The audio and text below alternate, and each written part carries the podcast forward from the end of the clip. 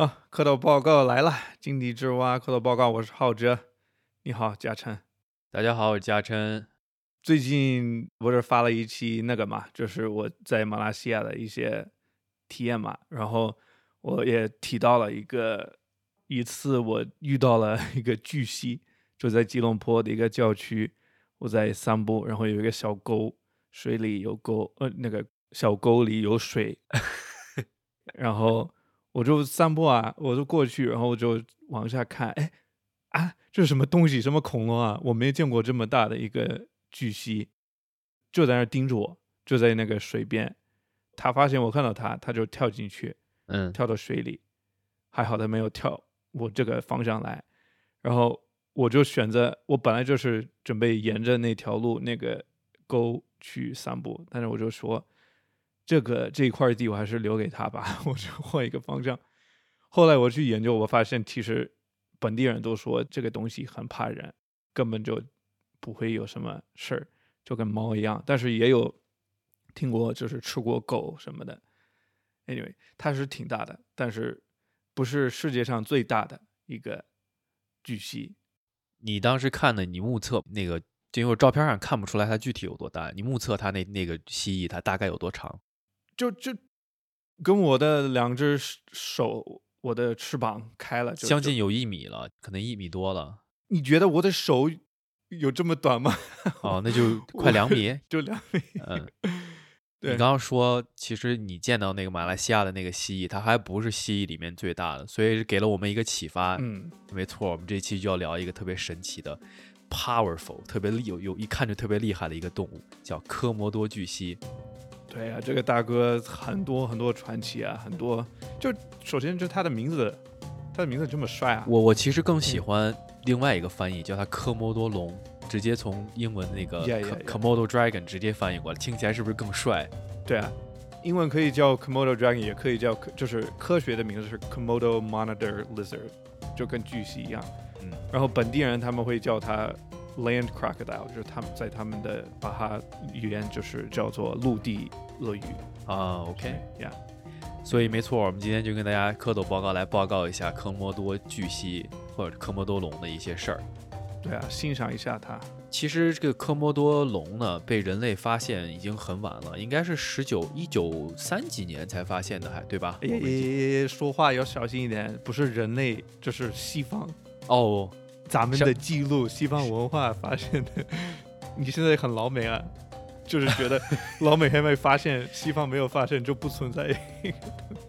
对，一九一九一零年，对对，它是相对相对来说，跟其他很多物种相比是比较晚的被呃写进西方的这些所科科普的书籍的嘛，对吧？它只有在那么两三个小岛，印度尼西亚。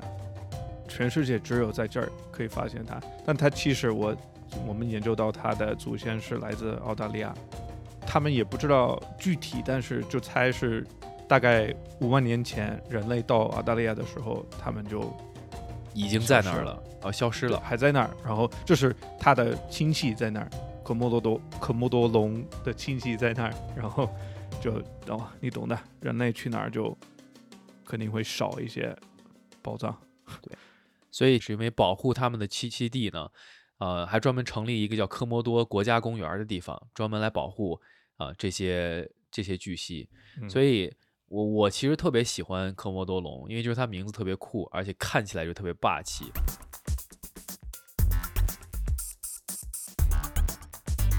所以，其实我们现在对它的研究，其实相对来说还是有很多我们不知道、不了解的地方。这种不了解或者是我们不清楚的一些东西呢，就很容易我们对于科莫多龙这个物种呢，它会有一些误解。比如说，科莫多龙到底有没有毒？嗯，因为呃各种说法吧，就是说科莫多龙它的那个口腔里出来的那些唾液和粘液，它是带有一定毒素的。对，就是他们可能测到有一些类似毒的一些。成分，但是它好像没有这个作用，不是用来攻击，它就是自己系统里的。对，嗯，这就是一个比较常见的一个大家对它比较呃不太了解的一个地方。所以，我们就觉得提到克罗科莫多龙，大家可能脑海里就是那种特别巨大的那种大蜥蜴，往那一趴就感觉跟个小恐龙一样，对吧？反正我是这么感觉，就看起来特别有分量。但是我们查到的数据，我先跟大家分享一下，就是男性的成年科莫多龙呢，它的平均体重一般是七十九到九十一公斤。这个数据其实我刚看到的时候，我其实有点震惊，因为我没有对它的直接印象，感觉它要比这个重很多。那体长呢？女呃，体长对体长，我们等一下，等一下说。女性的这个重量比男性要轻一点，它的平均的成年的重量是六十八到七十三公斤，然后体长呢最长能达到三米以上。现在目前呢有记录的发现的最重的科莫多龙是一百六十六公斤，但这个重量呢是除了它自己自身的重量以外，还有包括它肚子里面吃完的食物的重量，这就是关键。它确实很大，它很神奇，它可以吃到自己体重的百分之八十大的动物。哎，你说厉害吗？太能吃了，这吃货中的吃货。对他一般吃，现在正好说到，就是他一般会吃小的动物也会。吃，我看的网上可以看到很多很多的视频，都都是 科莫多龙在吃各种各样的东西。它是鸟啊，什么小爬行动物也吃，但是它的最爱吃的应该就是那个叫爪哇水鹿，就是一个是一个鹿。嗯，他喜欢吃，它的大小刚刚好啊，而且他吃的最多就是已经死的东西，腐肉，他很喜欢吃。也就是说，科莫多龙这种生物它不挑食，反正有什么它都能吃。是啊，它的身体，它的嘴很，我也喜欢一个点，就是它可以吃腐肉嘛。你你喜欢吃腐肉吗？你觉得好吃吗？我喜欢吃腊肉，不喜欢吃腐肉。对啊，它正好，它的舌头没有味蕾，然后它的喉咙只有那么几个味蕾，就就是说它基本上是没有味道。吃起来没味道，所以它也不介意 吃腐肉。Anyway，然后你再描述一下它的嘴啊，它的身体，还有它还有什么特点？好，这个科莫多龙呢，你仔细去观察它的体型的话，你会发现它的尾巴和它的身体是一样长的。对，这个很酷，这个比例就感觉很平衡。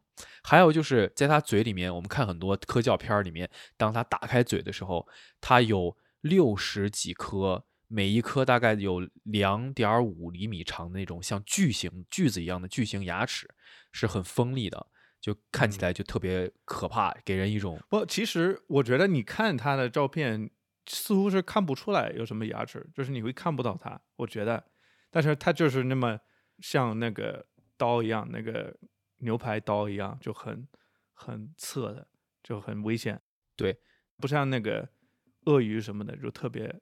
明显的那些大牙齿，嗯，而且它这个科莫多龙的这个皮肤呢，它是由那种像鳞片一样固定的那种装甲的鳞片加固的，然后皮肤里面呢也会有一些微小的骨头，所以就是像一片一片那种特别紧密的那种盔甲一样把它连接在一起，所以它是非常结实的。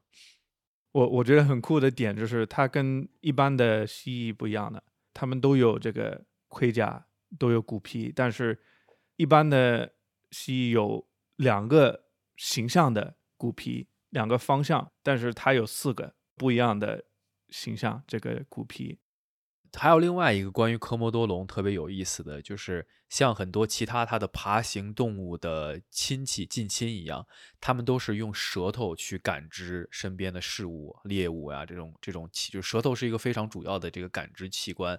这科莫多龙呢，它也一样，它的舌头，我们看纪录片或者是视频的时候，看到他那个舌头一伸，然后还要各处舔，它其实就是在捕捉空气当中的这些信息，然后传输到大脑。这为什么呢？一个很重要原因就是它除了舌头以外，其他的一些感官器官都不太灵，死了，对，它没有别的选择，它只有一个耳朵骨，是叫耳朵骨嘛，ear bone。它的听觉比人类差多了，然后它的视觉也是。然后颜色看不太清，什么晚上也看不太好，真的是依靠那个你说的舌头，对，用舌头就跟蛇一样，因为它们都是爬行动物的近亲嘛，所以在一些身体的一些东西上还是很有相似性的。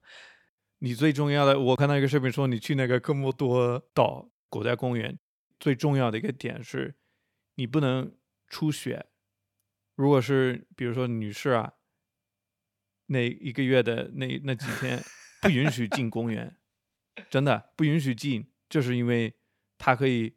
武汉这边是说四到九点五公里的距离，它可以闻得到，就是用舌头闻得到血腥味儿。